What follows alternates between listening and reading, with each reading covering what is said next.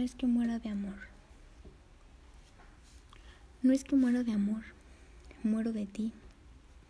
Muero de ti, amor, de amor de ti, de urgencia mía de mi piel de ti, de mi alma, de ti y de mi boca, y del insoportable que yo soy sin ti. Muero de ti y de mí, muero de ambos, de nosotros, de ese desgarrado partido. Me muero, te muero, lo morimos. Morimos en mi cuarto en que estoy solo, en mi cama en que faltas, en la calle donde mi brazo va vacío, en el cine y los parques, los tranvías, los lugares donde mi hombro acostumbra tu cabeza y mi mano tu mano, y todo yo te sé como yo mismo.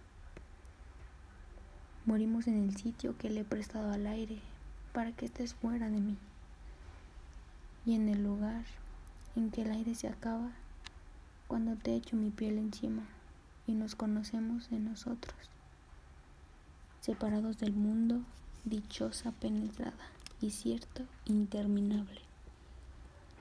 Morimos, lo sabemos, lo ignoran, nos morimos entre los dos, ahora separados del uno al otro diariamente cayéndonos en múltiples estatuas, en gestos que no vemos, en nuestras manos que nos necesitan.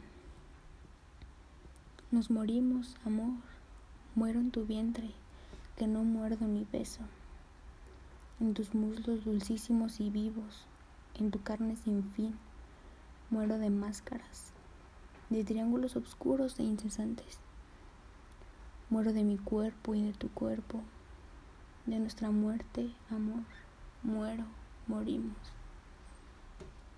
En el pozo de amor a todas horas, inconsolable a gritos, dentro de mí, quiero decir, te llamo, te llaman los que nacen, los que vienen de atrás de ti, los que a ti llegan.